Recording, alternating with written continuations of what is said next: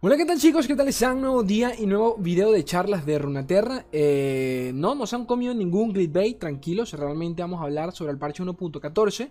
Eh, los cambios que van a haber, un pequeño abreboca de, de, dicho parche que va a llegar dentro de dos semanas, ¿no? Que es básicamente el parche pesado, ¿ok? Ese sí va a ser el parche que realmente cambie el meta. Ya hablaremos sobre las cartas en cuestión, de, sobre las cartas de KDA, que les han parecido, quiero que me comenten por allí. Pero el video de hoy eh, va directamente enfocado a ese parche y eh, ustedes dirán, pero Slay, ¿de dónde tú sacas esta, esta verga? Bueno, básicamente eh, el día, bueno, aquí mismo lo dice, ¿no? El día 27 en el canal oficial de Discord de Legends of Frontera, Steve Rubin eh, ya, lo conocerán aquí en el canal porque lo menciono bastante. Steve Rubin es el jefe de diseño y cambios en vivo de Legends of Runeterra. Y bueno, él se encarga básicamente de cualquier tipo de cambio en, las mecánicas de, de las cartas como tal, en su funcionamiento. Él se encarga de que todo funcione de manera correcta y lo más saludable posible, ¿no? Pues él es, el jefe de dicho, de equipo, ¿no? Entonces, eh, lo más seguro es que le coloque en la, miniatura del video, coloque una fotico de él, porque necesito que ya vayan asociando el nombre, Steve Rubin, con un rostro, porque siempre lo menciono en el canal y creo que ya es parte de, ya es una cara conocida cuando, cuando, estamos, cuando hablamos de cambios y nerfeos y, y cambios en el balance del juego, ¿no? Entonces, Nada, como les comentaba, eh, estuvo respondiendo un par de preguntas en el canal oficial de, Discord de Legends of Runeterra sobre el futuro del juego, los parches, cómo ve él el rendimiento del, juego actualmente, cartas como el ISIN, todo el tema. Y nada, vamos a leer, vamos a leer cada, cosa que él, estuvo colocando allí. El, post está en inglés, van a tener abajo en la descripción el, el post oficial para que lo lean. Bueno, oficial no, porque realmente esta página lo que hizo fue recopilar todo aquello. Pero bueno, sí, tienen, tienen la fuente oficial para que, para que cualquiera alguno de ustedes quiera leerlo, pues pueda hacerlo tranquilamente en inglés. Otra cosita antes de empezar, recuerden que eh, yo siempre menciono, que soy el primero a mencionarlo de las cosas como son, en decir que bueno, el equipo de Lore es un equipo pequeño y de que obviamente eso se ve reflejado un poco en la velocidad con la que eh, tardan en aplicar ciertos cambios o directamente en pues que cometen ciertos errores. Es natural, no es exclusivo de LOL, le pasa a cualquier juego, le pasa a LOL a diario y es natural de que a veces no sepan prevenir ciertas cosas, eso se basa también, eso, eso es debido también al hecho de que bueno, el equipo es pequeño y pues le cuesta prevenir un poquito ciertas cosas. Por eso mismo, por eso mismo quiero que por favor todo lo que lean acá, todo lo que les, les todo lo que les vaya a ir eh, comentando acá, se lo tomen de manera de manera objetiva, sean, sean críticos a la hora de opinar y no le, no le menten la madre a este pobre hombre que realmente yo siempre yo creo que hace, buen, hace un buen trabajo. Eh, a excepción de ciertas cositas que ya hemos hablado en el canal, pero bueno, vamos allá, vamos a leer qué onda con el papito Steve Rubin. Ok, comenzando con el señor Lee Sin, eh, Steve Rubin es directo eh, al, al respecto y comienza diciendo que que él cree que particularmente Lee tiene una mecánica bastante eh, frustrante, un patrón bastante frustrante y el, eh, del cual siente que es realmente poco saludable, ¿no? Eh, hablando sobre los cambios hechos en el parche 1.13 sobre el nerfeo, recuerden que Lee le, pues, le bajaron el, le aumentaron el coste de manar la carta y que de paso pues le dieron también vida entonces tampoco fue, un, eh, tampoco fue un nerfeo de la gran cosa, ya que si revisamos el historial del juego, esto no suele suceder mucho. Cuando nerfean directamente una carta, directamente le, aumentan el coste sin más o le joden los stats. Pero a lo nerfearon, pero también aumentaron, le dieron vida para que sea, para que siga siendo entre comillas eh, viable, ¿no? Él comenta al respecto y ah, comienza por acá diciendo que básicamente lo dejaron muy parecido a como estaba antes del nerfeo eh, lo, cual e, lo cual parece entonces no era un patrón que realmente fuese un problema, ¿no? También dice que eh, no, estoy diciendo que fue, que, fue el cambio correcto, que fue el mejor cambio, el cambio perfecto, eh, ni tampoco que fue que lo hicimos en el momento adecuado. Esto lo, esto lo dice en referencia al nerfeo y del por qué para muchos, pues muchos por acá comentamos, yo mismo fui uno de los primeros que dijo que coño, que tardaron bastante, tardaron bastante en, aplicar el nerfeo, pero bueno, él dice que eh, al mismo tiempo comenta que eh, no siente que el nerfeo haya sido en vano en lo absoluto. Y básicamente acá pasa a dar un contexto del porqué de esto. proteger a Lee Sin va a ser a partir de ahora mucho más complicado. Eh, también para la evolución de Lee para para la misión de evolucionar Sin, eh, depende básicamente, para resumir, pues que dependes mucho de eh, estar invirtiendo hechizos en él para que en determinado punto de la partida, pues te haga el OTK y te cierre la partida. Ahora, básicamente se te hace más complicado porque Lee Sin va a tardar una ronda más en estar en juego. ¿De acuerdo?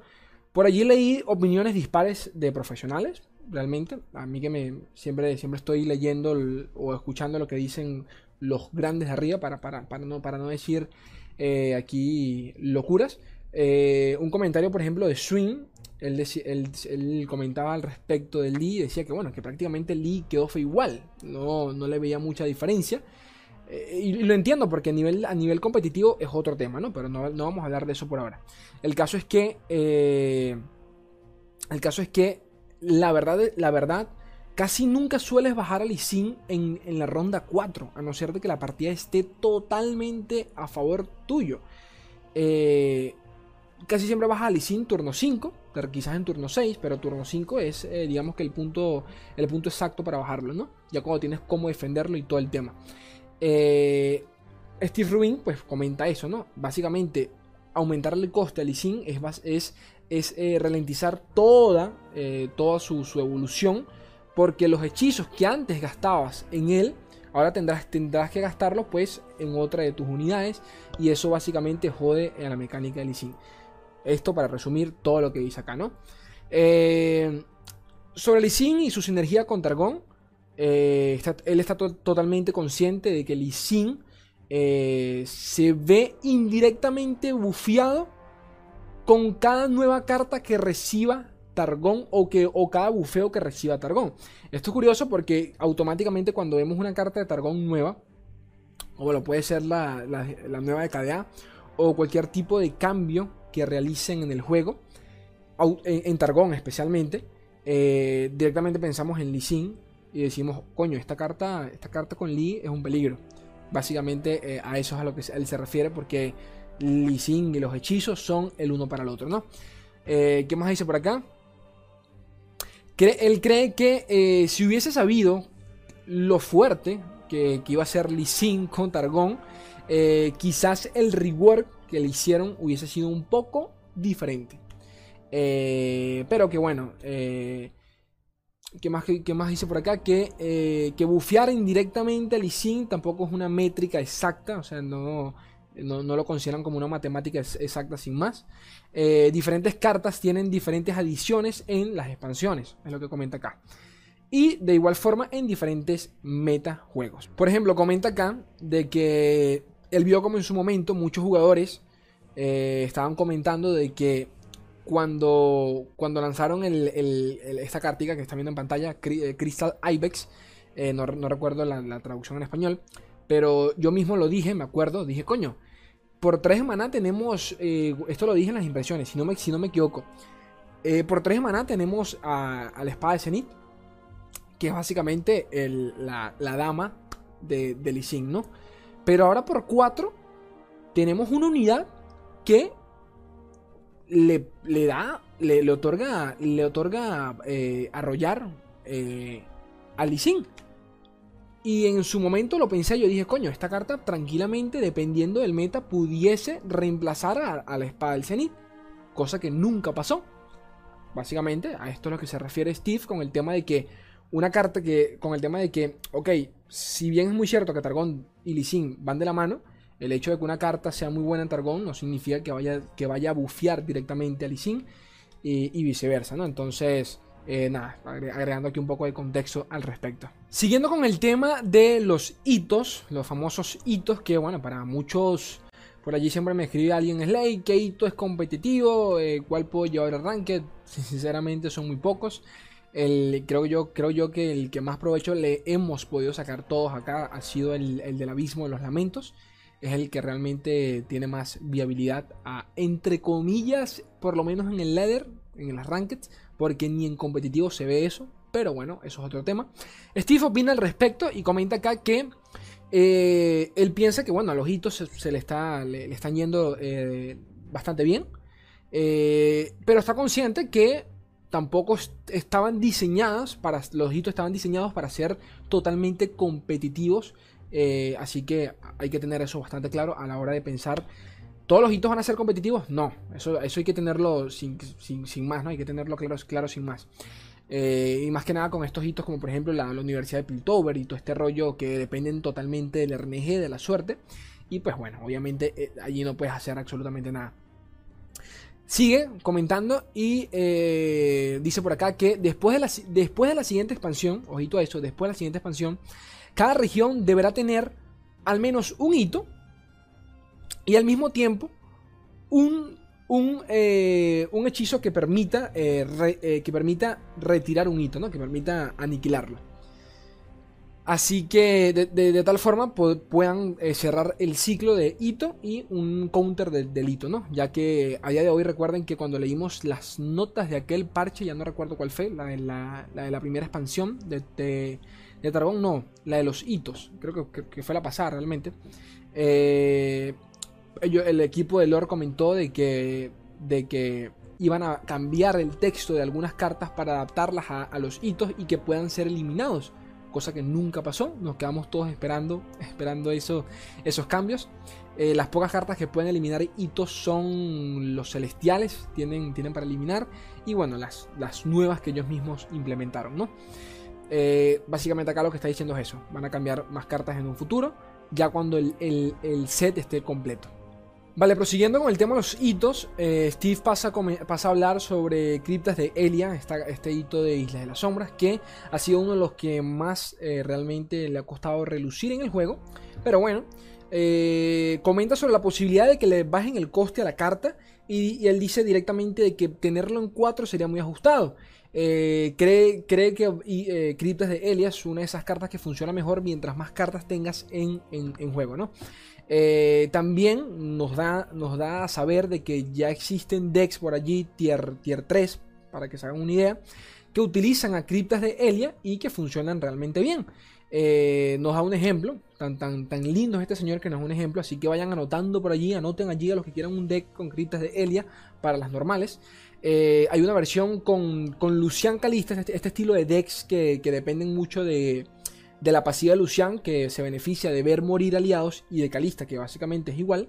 Eh, hay una versión que funciona, aquí nos da un ejemplo, ¿no?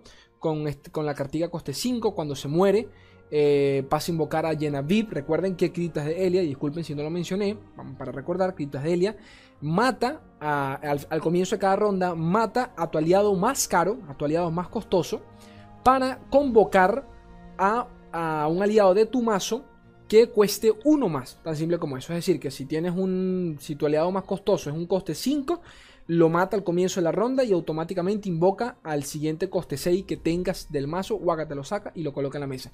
En este caso, como ejemplo, utiliza, utiliza este, este deck que, están viendo en pantalla, el coste 5 de Demacia para después eh, convocar a Genevieve, Genevieve muere para después convocar al Reavivador de Isla de las Sombras. Eh, ya bueno, el Reavivador aplicará revivirá, qué sé yo, a Luciano o a Calista, dependiendo cuál, de cuál sea el caso, ¿no? Eh, el revivador muere para luego convocar a Tiana. Tiana muere para luego convocar a eh, Formación de Acero. Y, hombre, es, un combo de puta madre. Y nada, él comenta de que él, es uno de esos. Eh, este es uno de esos decks que él ha visto que realmente han funcionado. y que por ende lo coloca como tier 3, ¿no? Para que se hagan una idea. Eh, ¿Qué más dice por acá? Que también comenta el hecho de que hay jugadores como por ejemplo Tiel Red, uno de los mejores jugadores eh, y creadores de mazos, que, a, su opinión, dice que eh, ha visto cómo logró introducir criptas de Elia al mazo de los, de los Dead Monsters y que ha funcionado realmente bien. Entonces, que por esa razón él no cree que la carta sea totalmente inviable. ¿Qué más dice por acá?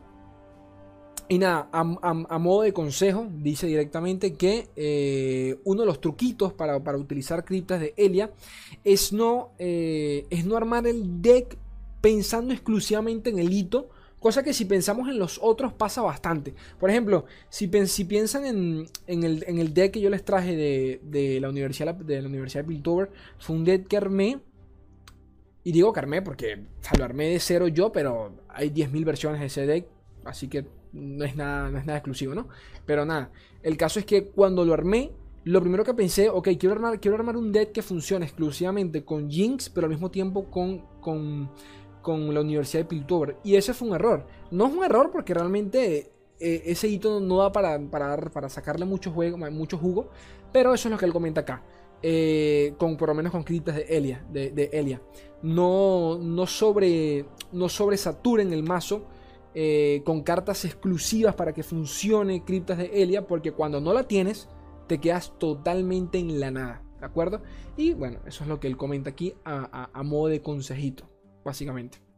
Continuando con Make It Rain o lluvia de plomo o lluvia de disparos, su puta madre, lo que sea. Eh, Steve comenta, bueno, comienza diciendo de que él cree que los jugadores siempre sobre reaccionan bastante cuando realizan este tipo de cambios eh, pero que definitivamente cree que el, nerfeo que le hicieron a Make It Rain fue uno de los nerfeos más grandes que jamás hayan hecho en el juego, lo cual habla bastante de, la visión que tienen ellos, porque si vamos al caso, Make It Rain, ya esto lo dije en un charla de Runaterra, e, era el hechizo más utilizado durante toda una temporada.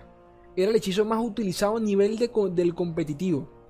O sea, un cambio, así sea mínimo, en este tipo de cartas puede ser abismal eh, a la hora de, del armado de un deck, ¿no? Entonces, básicamente a, eso es a lo que se refiere. Eh, le preguntaron que por qué tocaron el maná y no cambiaron directamente la funcionalidad de la carta. Y eh, para resumir un poquito lo que comenta acá, es que probaron con un montón de cosas, probaron directamente con cambiar la forma en que la carta interactuaba, o sea, el, daño de la carta interactuaba con, eh, con el tablero del enemigo. Por ejemplo, eh, dice que probaron haciendo que la carta primero infligiera daño al enemigo más débil, luego al enemigo más fuerte y por último al nexo, para de alguna forma u otra tener seguro el daño siempre al nexo. Eh, pero al mismo tiempo comenta de que eh, lo lindo y al mismo tiempo lo problemático de Make It Rain, eh, de lluvia de plomo, es que primero nos, otorga una, una, limpieza, entre comillas, parcial de, de, la mesa, realmente buena, porque, hombre, era un coste 2 que lo podías hacer en las primeras rondas y según qué decks podías limpiar la mesa tranquilamente. Podías quitarte tres bichos tranquilamente encima.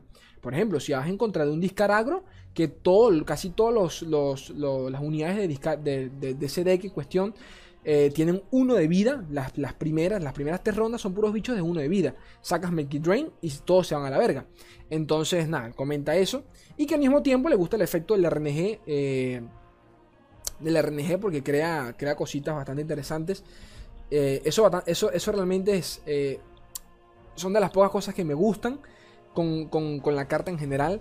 Ya que muchas veces gané partidas rezando que el bendito Make Drain le diese el último. Le diese un uno de daño al Nexo y lo hizo. Entonces, y muchas veces perdí por lo mismo. Pero bueno, son cositas que tiene la carta eh, como tal, ¿no? Ahora bien, cositas interesantes sobre el, mazo de los, piratas y sobre el Twisted, el Twisted ¿no? Básicamente que eran dos de los mazos mm, con mejor win rate a nivel, a nivel general del juego. Eh, y cómo se, cómo se van a ver afectados por este, por este nerfeo. Steve directamente piensa que eh, no está del todo seguro cómo afectará este cambio al, al deck de los piratas. Eh, pero que cree que tranquilamente podrían cambiarlo por otra carta sin ningún tipo de problema pero que claramente pues el deck no está en su mejor momento debido a este, a este nerfeo. Aún así, sigue siendo uno, de los decks más sólidos que tiene el juego, las cosas como son, pero que claramente hasta qué punto te va a salir rentable seguir teniendo esa carta, eh, no lo sé, habrá que ver cómo, cómo rinde el meta. Opinando aquí eh, Steve sobre el TF Swain, dice que en este caso sí lo va a tener un poco más complicado eh, ya, que, ya que ese deck es realmente perfecto, y, lo digo muy en serio, lo digo muy en serio, a ese deck yo creo que lo puedo dedicar un video, ese deck está tan, tan jodidamente pulido, es un deck perfecto en, tantos sentidos que le puede a, una gran cantidad de, de matches que, es una barbaridad, en serio, lo digo muy en serio, lo de, lo de TF Swain es una cosa pero de locos, ese, ese, ese deck, por más que haya forma de contrarrestarlo, que la hay, lo que quiero decir es que es un deck muy flexible. Y nada, Steve comenta eso, ¿no? Que, le parece que le va a tener más complicado eh, reemplazar ese hechizo. Sobre si, sobre si, si este cambio va a afectar el win rate del mazo de Anochecer. Recuerden que Anochecer es como la contraparte del pirata, de alguna forma u otra. Y nada, bueno, él comenta directamente que, eh, que él, él opina que Nightfall es uno de esos decks que eh, nunca quiere tener en contra cuando juega con, cuando juega con los piratas, ¿no? Básicamente, eh, por todo el tema de drenaje, los temibles, Diana, Nocturne, pues sencillamente te farmean el tablero. Y realmente sí, realmente es increíble la facilidad como en turno 5, turno 6 eh, el Nightfall te, limpia, la, o sea, te, pero este te borra, o sea, te borra. Puedes tener, puedes tener 10, no, 10 es poco, puedes tener 13, 14 de vida. Y el man en ronda 5 te hace un combo, pero que tú te quedas. Bro, ¿qué pasó acá? Porque claro, porque, porque él comenta el hecho de. Porque él está hablando acá de Nightfall. Recuerden que si nerfean, eh, si nerfearon, como, como ya lo hicieron, a Make It Rain Make Rain podía limpiar, entre comillas, alguno de los coste 1 que tenían Nightfall, eh, que tenía el mazo de Nightfall, ¿no? Entonces, pues ahora con este nerfeo, Nightfall lo tiene un poquito más fácil para rendir en el meta, no en el meta, para rendir directamente en contra del, mazo de los piratas. Y a eso es lo que se refiere acá. Continuando acá con Chivanita, eh, Steve comenta que sí, efectivamente considera que está un poco débil, está un poco behind. Eh, así que muy probablemente tengamos cambios para ellas, bufeos para ella para el parche 1.14. Además de eso, pues eh, también, también explica de que, bueno, eh, realizaron ciertos cambios antes de lanzarla y todo el tema la testearon con el mazo de los dragones. Y pues bueno, las cosas no salieron tal y como ellos esperaban con el tema Chivanita. igual dio su opinión con el tema de los dragones, con el mazo de los dragones. Y sí, también considera que está débil. Más allá de que Chivana esté débil, considera que el, armado de los dragones también lo está. Le preguntaron sobre el tema de eh, ese vacío que se siente en el mazo de los dragones cuando llegas al turno 3, en donde antes se sentía que no había nada, pues, ahora agregaron un par de cartas que realmente son útiles en el deck, pero sigue, sigue, sigue existiendo ese vacío en el turno 3, donde dices, coño, ¿qué juego ahora? Y nada, él comenta que, no, que no está del todo de acuerdo con esto, ya que primero tenemos al, protector, el, al protector Laurent, al guardia Laurent, ¿cómo se? ¿Cuál es la traducción en español? No me acuerdo. Al protector Laurent, que, que, que es un coste 3, realmente bueno. Y que de paso tenemos al mentor de. Al, mentor de, de, las. ¿Cómo se dice? El mentor del, mentor de las gemas. Que, que, es un coste 3. Que se puede combinar, según Steve Rubin, ¿no? que lo pueden combinar tranquilamente con eh, una de las nuevas cartas también del set de del, del, conjunto de Chivana, del kit de Chivana, que es este coste 2, que cuando eh, se invoca en presencia de un dragón, o sea, tienes un dragón en mano o, en el juego, pues eh, obtiene desafío, lo cual según, según Rubin, pues se pueden crear unos combos realmente buenos, por ejemplo, con este man y el mentor de las gemas a, su visión, a su punto de vista. Sobre realizar algunos cambios eh, directos a determinados campeones, esto les va a gustar bastante. Eh, Steve, bueno, comenta que actualmente tenemos 42 campeones y que claramente no, los 42 no van a ser, eh, no pueden ser todos top tier, ¿no? No pueden estar todos en el top tier porque es directamente imposible. en cambio, comenta sobre algunos cambios que van a llegar eventualmente en el juego, bufeos a determinados campeones y comienza con Katarina, específicamente con el hechizo de Katarina que es un poco, es un poco, es un poco, un poco me, por no decir totalmente mierda. Eh, él dice directamente que cambiar los hechizos no es algo que le que no, es una no es una tarea que le pertenezca al, equipo en donde él está. Recuerden que ese equipo es, es, exclusivo de, cambios y, de, cambios en vivo en el juego, ¿no?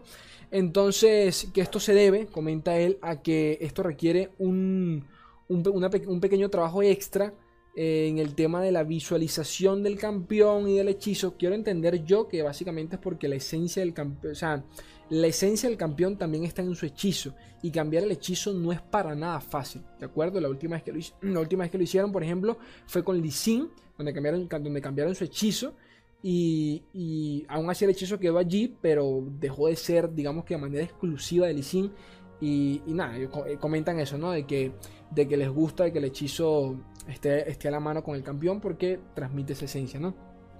¿Qué más dice por acá? Eh, sobre Real y su, y su nerfeo que ya todos conocimos.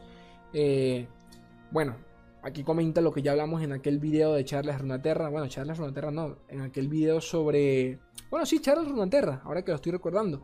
Yo mismo les, comenté de, que estaba decepcionado con el nerfeo de Real. O sea, lo esperaba, todo el mundo esperaba el nerfeo, pero no era la manera. nerfearme un campeón de esa manera, sencillamente poniéndole, agregándole dificultad a su evolución sin más, o sea, sin más, no, no, todos esperábamos un rework, bueno, yo esperaba un rework, quería un rework y no llegó de esa forma. Eh, y él comenta eso, pues, de que, de que, se, de que se vienen algunos cambios bastante jugosos al, papito es real, muy pronto, y que sí están de acuerdo de que no, fue, no tomaron la mejor decisión sobre aquel nerfeo. Eh, y poquito más realmente. Sobre Yasuito, y esto me interesa bastante, como no tienen idea. Eh, me encanta porque la visión de Steve es como la de todos nosotros y, eso me gusta porque siento que no estamos tan perdidos en el tiempo y espacio a la hora de, hacer estas pláticas. Eh, Steve comenta de que Yasuo está tan cerca de ser una cosa pero tan fuerte que, pues que realmente le, preocupa, ¿no? Y esto es algo que, hemos hablado bastante acá. Yasuo es un campeón que en teoría está tan pero tan roto, o sea, en teoría es una cosa que tú dices porque es una mecánica que funciona exclusivamente con él y cada vez que agregan más cartas, lo primero que pensamos es un stun nuevo, Yasuo. Pero todavía faltan más, y eso es lo que comenta la acá, que dice que sí, eh, eh, efectivamente siente que, que con cada carta que agregan con bufeo, con, con, stuns, pues es un pequeño bufeo también a Yasuo de manera, de manera eh, ligera, pero que poquito a poquito Yasuo se está armando y armando de más cartas con stuns y que está consciente de que no está a nivel eh, competitivo actualmente. Eh, la última carta que agregaron a la expansión, que fue Sneaky Sibyls, mm, no me acuerdo la traducción en español, disculpen. El elusivo este coste 5. Él comentó, recuerden lo que hace la carta. Cuando se juega, estunea a, eh, estunea a todos los enemigos con dos o menos de poder. Ojito a eso. Steve comenta de que antes de lanzar esa carta, la carta estuneaba a tres o menos eh, enemigos con tres o menos de poder en algún punto de su desarrollo. O sea que era un poquito más rotica, o sea, un poquito más, más OP, porque realmente esta carta rara vez se, le ve, las cosas como son. Pero es lo que digo, uno se da cuenta cuando estas cartas las lanzan así como así sin más es porque muy probablemente se vengan nuevos arquetipos, nuevos tipos de armados y básicamente eh, esto es un abreboca a eso, ¿no? Entonces él dice que, bueno, en, ese punto del desarrollo donde la carta pues eh, estudiaba enemigos con 3 o menos de poder, era realmente frustrante eh, cuando la tenías en contra, así que decidieron pues nerfearla entre comillas. Y, que sí, eh, Targon, eh, una, de las mecánicas, una de las, eh, ¿cómo decirlo? De las core mechanics, core mecánicas tops de, Targon, son los stuns. Eventualmente Steve cree que será así. Y que Yasuo probablemente vaya recibiendo cositas interesantes de manera lenta, pero segura. Así que ya sabemos que por allí Yasuo eventualmente será un problema. Yo estoy, muy, yo estoy muy consciente de eso. Yo no sé cuántas veces lo he dicho. Yasuo es un campeón que en papel puede funcionar, pero demasiado bien. Tristemente no tiene un kit que lo acompañe todavía de manera sólido, de manera sólida, disculpen. Pero bueno, siguiendo aquí con, la señorita Queen, Steve comenta de que, bueno, muchos le han pedido eh, bufeos a Queen. Yo no sé quién coño le puede pedir un bufeo a Queen, su puta madre, uno de los mazos que más se han utilizado para subir a, Master durante ya varias temporadas desde el lanzamiento de Aguas Turbias. Se los digo, se los digo yo que personalmente siempre lo veo eh, o sea, siempre veo los, mismos tweets de gente. acabo, de subir, acabo de subir a Master con, el deck de los Scouts. Y siempre es mi fortuna con Queen, ¿de acuerdo? Entiendo el hecho de que al parecer, o sea, la carta se ve débil. O sea, teoría, las cosas como son. Es un coste 5, 3, 4. Se ve, se ve un poco, un poco B, un poco me. Pero, ok, que tiene, que tiene a valor. Pero nada, Steve dice que están, se fumaron, se fumaron la de la mala porque eso no va a pasar, pero por ahora no tienen planeado hacerle ningún tipo de cambio a la señorita Queen. Que dejarla 4-4 o dejarlo 4-4 o 3-5, bufearle la vida, eh, ya sería demasiado exagerado. Así que olvídense de Queen por ahora. A partir de este punto, chicos, pues eh, ya se los, los bufeos directos a campeones, o bueno, menciones directos a campeones. Eh, pero hace una mención general de cómo está el meta, cómo lo está viendo él, opiniones personales de él, la pueden leer directamente. Voy a intentar resumirles un poco por acá. Nada, comenta, habla de lo complicado que es hacer cambios en, este tipo de juegos como lore, juegos de cartas. Y hace mención, por ejemplo, al, al tremendo trabajo que es nerfear o bufear un deck cuando hay un montón de jugadores quejándose detrás porque eh, realmente las cosas no son tan simples como, ok, este deck tiene un buen win rate, vamos a nerfearlo sin más. Él considera que eso realmente lo hace las cosas totalmente aburridas, las cosas van un poquito, tienen un trasfondo mucho mayor. Eh, un ejemplo de esto es Lee Sin y el propio Heimerdinger, en donde Heimerdinger y Lee, bueno, Heimerdinger en aquel entonces tenía uno de los win rate eh, más elevados, recibió un par de nerfeos y aún así seguía teniendo un win rate pero de su puta madre. Entonces eh, hace, hace, hace, una, referencia acá, por ejemplo, de Lee, en donde, ok, a Lee Sin ya lo nerfeamos y muy seguramente la tasa de, el, ¿cómo se le diría? La, el, el peak rate del, del, del Lee va a disminuir, eso, eso tenganlo seguro. Yo no me he conseguido ni un solo Lee en lo que llevo de, lo que llevo de, de todo estos dos días jugando, ¿no? este, bueno, de este día como tal, jugando en el evento KDA, no me he conseguido ni un solo Lee Yo he sido el que ha utilizado el y he ganado. Y es lo que él comenta. Muy probablemente el pick rate de Lee va a disminuir, pero el win rate seguramente va a aumentar precisamente porque van a dejar de existir esos decks que, se, que existían exclusivamente para hacerle contra Lee, como el tema de Frostbite con Age o el aquel Tankage que también lo llevan con Flareer, por ejemplo, y todo este tema, ¿no? Eh, también hace mención, por ejemplo, acá, casi, casi lo paso, eh, sobre las eh, posibilidades de, obtener recompensas en Ranked eh, al estilo League of Legends. Y bueno, él, habla directamente que, es un poquito, es un poquito complicado. Más, que más que nada porque hace una comparación con LOL, en donde mucha gente llega directamente a oro y se queda estancada allí. Me parece muy, muy lógico porque eso pasa bastante. Conozco mucha gente así o sea, yo creo que mucha gente es como, ok, quiero llegar a oro para que me den mi marquito, me den mi, cosita, mi skin y poquito más. Y no juego más.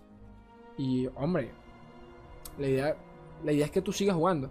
Pero obviamente eh, es complicado eh, agregar más, eh, más recompensas cuando mucha gente se va a quedar estancada en oro y se van a sentir mal por no poder llegar a platino o por no poder llegar a diamante. Entonces tampoco, tampoco se quiere crear ese, ese, nivel de exclusividad en ningún juego realmente. Eso, eso es poco, poco, poco ético. Por más por más lógico que parezca, no, el que juegue más, pues debería ganar más. Sí, pero, pero no, sí, pero no. Yo comparto esa visión, pero al mismo tiempo entiendo de que mucha gente se sentiría mal de saber de que este man, porque tiene más tiempo de jugar, pues puede llegar a diamante, puede llegar a maestro y va a tener un, qué sé yo, un dorso mucho mejor que el mío. No me parece. Eh, creo yo que por allí van las palabras del señor Steve. Sobre algunos cambios con el temita de Cascada Pálida, que ya hablamos bastante en el último charla de Runaterra, el mentor de gemas y sobre el silencio, Steve comenta lo siguiente. Eh, bueno, primero comienza hablando sobre, el, hablando sobre el convito Soraka Tankensh eh, y el bendito hito del manantial y comenta que, bueno, el, el mazo como tal le gusta, pero que siente que esa mecánica siente que el hecho de que a veces cuando vas en contra de ese deck te sale más rentable sencillamente no atacar, porque atacar significa que el man va, a defender con sus unidades y si las defiende va a terminar curándolas y si las cura va a terminar ganando por el hito, él siente que esa, esa, esa, esa jugabilidad quizás eh, sea un poco, sea poco, poco, eh, ¿cómo decirlo? Poco, poco saludable, ¿no? Para, para el juego como tal. Así que quién sabe si hay, algún tipo de, cambio al respecto con el deck en general, no lo sabemos. Mencionando Cajada Pálida, eh, pues directamente sí, tienen planeado hacerle, algunos cambios a futuro para que por lo menos quede eh, exclusiva de Nightfall, del mazo de Nightfall, eh, como, como en, principio tenía que ser. Cascada, cascada, cascada Pálida es uno de los hechizos emblemas, uno de los hechizos insignia de Targón como, como, como región completa y así que seguramente le hagan algún tipo de cambio para que sea exclusivo de Nightfall o que bueno se le saque más provecho con en Nightfall eh, y poquito más. ¿Qué más sigue por acá? Mentor de gemas. eh, papito Steve comenta de que pues siente que Mentor de gemas da demasiadas gemas. Así que muy probablemente también reciba algún tipo de cambio. No tiene por qué ser un nerfeo. Quizás dé una gema menos, pero le, da, le tenga uno más de vida. No, no lo sabe. No lo sabemos. Eh, ta, ta, ta, ta, pero bueno.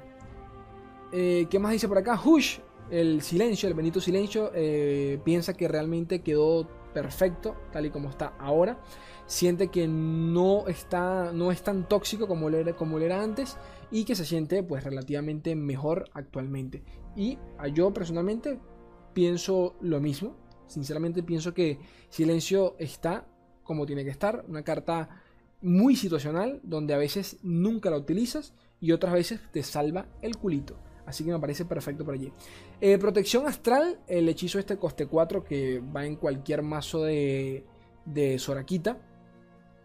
Eh, Papito Steve comenta de que le parece correcto tal y como está, ya que el hecho de que solo te dé vida y no te dé ataque, pues la limita bastante, limita su, su uso, ¿no? Así que para él le parece perfecto. Continuando sobre Piltover y Sound y al mismo tiempo San Jonia, eh, Papito Steve comenta que, eh, pues sí, considera que son una de las peores regiones a nivel. No las peores, disculpen si cambio las palabras. Pero que sí, son, las, son, de, son dos de las regiones menos utilizadas a nivel competitivo en el juego. Y que definitivamente son poco saludables, eh, tal y como están ahora mismo. Tienen que.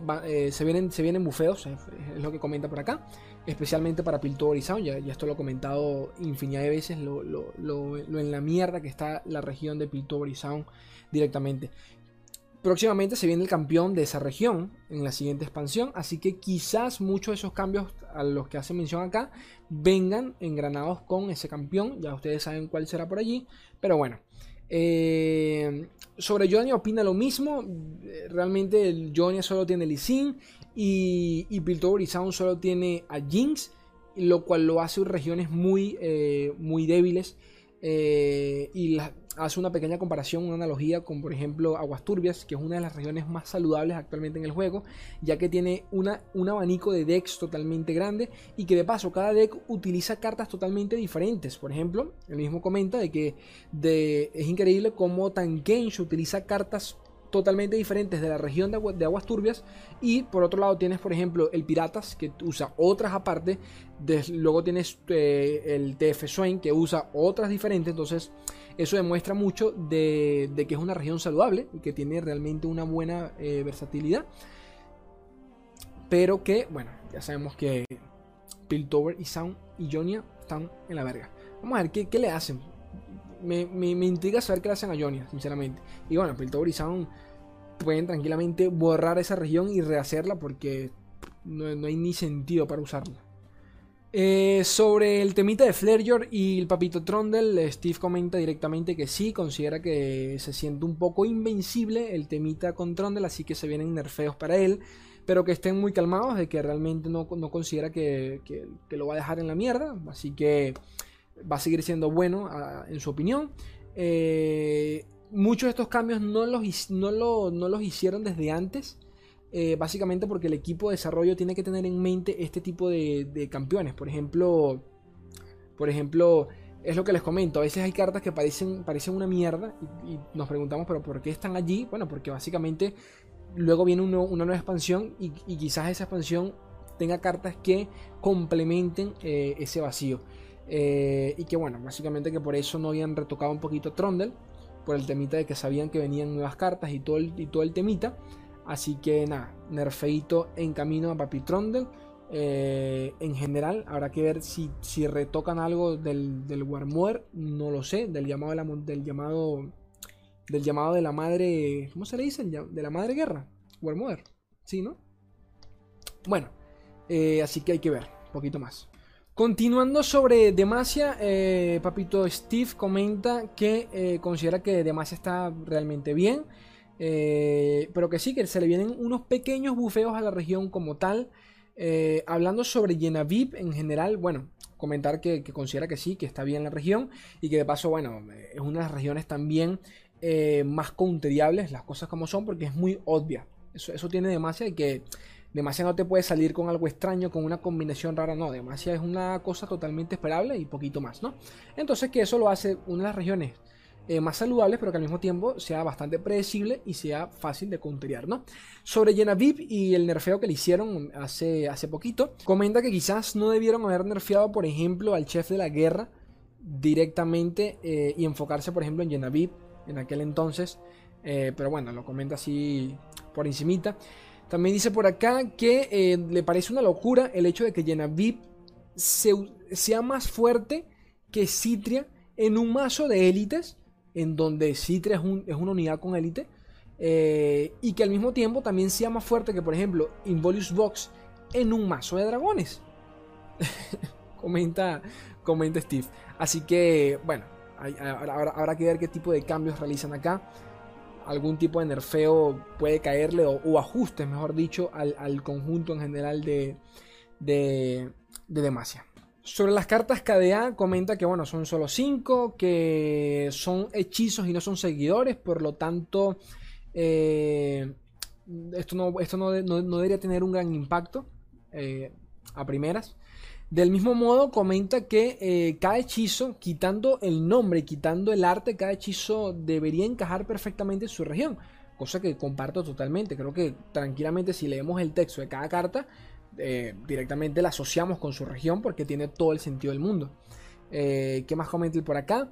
Dice que tú, tú, tú, tú, que bueno, que le, agregaron bastante, estuvieron trabajando durante mucho tiempo en las cartas, más allá del tema de que llegaron por un evento.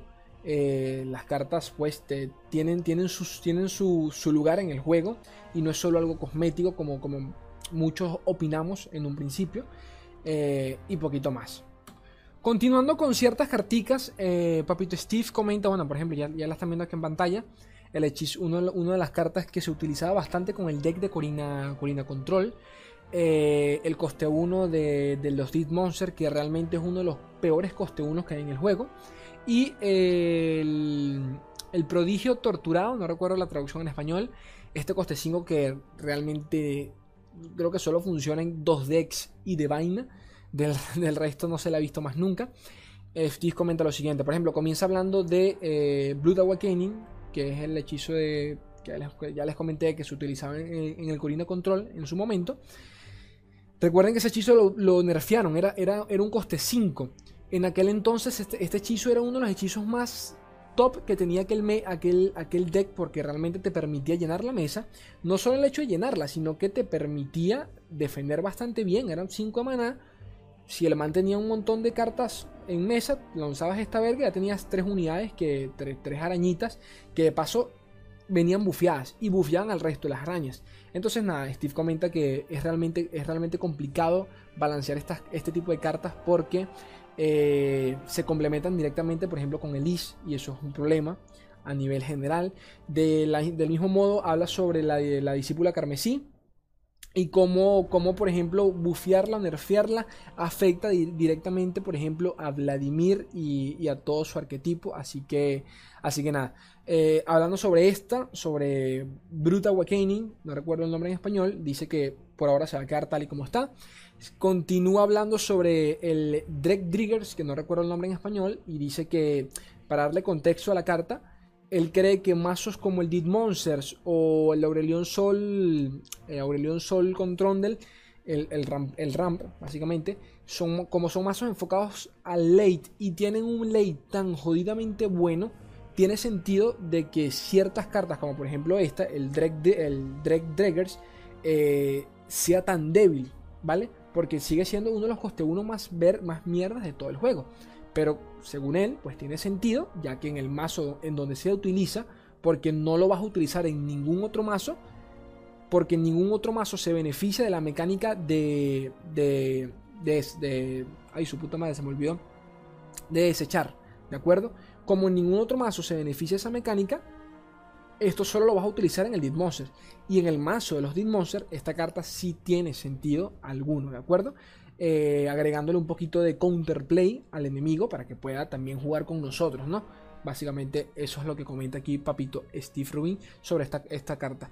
Sobre el, el, pródigo torturado, Steve comenta directamente eh, que es algo que siempre le preguntan de por qué, por qué esta carta es tan mala y él dice que bueno, él cree que realmente está bien que sea de esa forma, ya que como son cartas que, pueden desbloquear combos totalmente rotos, considera que está bien tal y como está. Hace, por ejemplo, hace mención del, del Zephyr Sage. No recuerdo el nombre en español, discúlpenme. También es la hora.